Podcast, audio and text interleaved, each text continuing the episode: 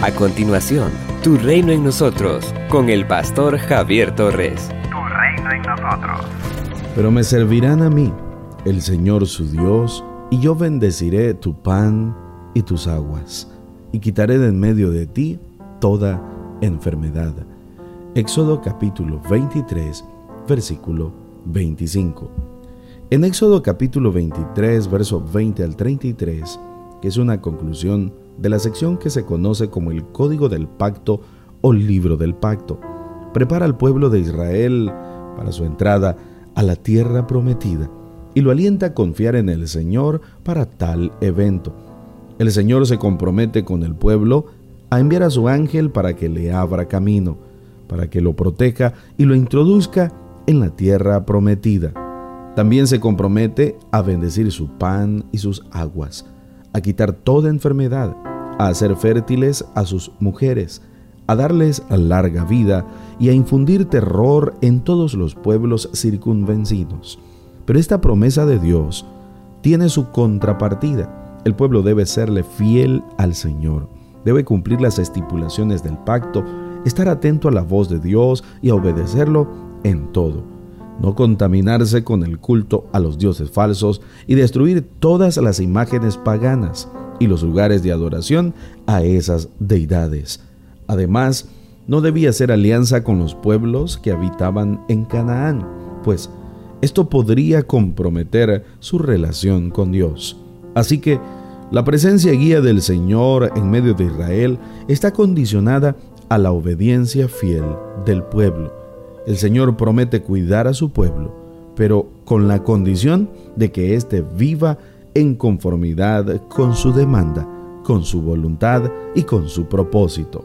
Infortunadamente, Israel no se mantuvo fiel al pacto, pues tan pronto comenzó a disfrutar de todas las bendiciones del Señor, se apartó de él, se fue tras dioses paganos y puso su confianza en sus bienes materiales.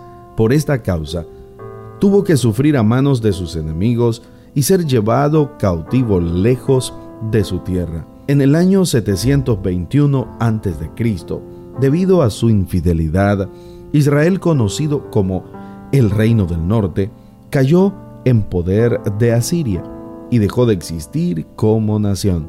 Judá, el Reino del Sur, continuó viviendo por algunos años más, pero no aprendió de la experiencia de su hermano. Por esta razón, Dios permitió que los babilonios destruyeran la ciudad derribaran sus murallas, quemaran sus puertas, arrasaran el templo y sus tesoros, y se llevaran cautivos a muchos de sus habitantes. Esto ocurrió en el año 587 a.C.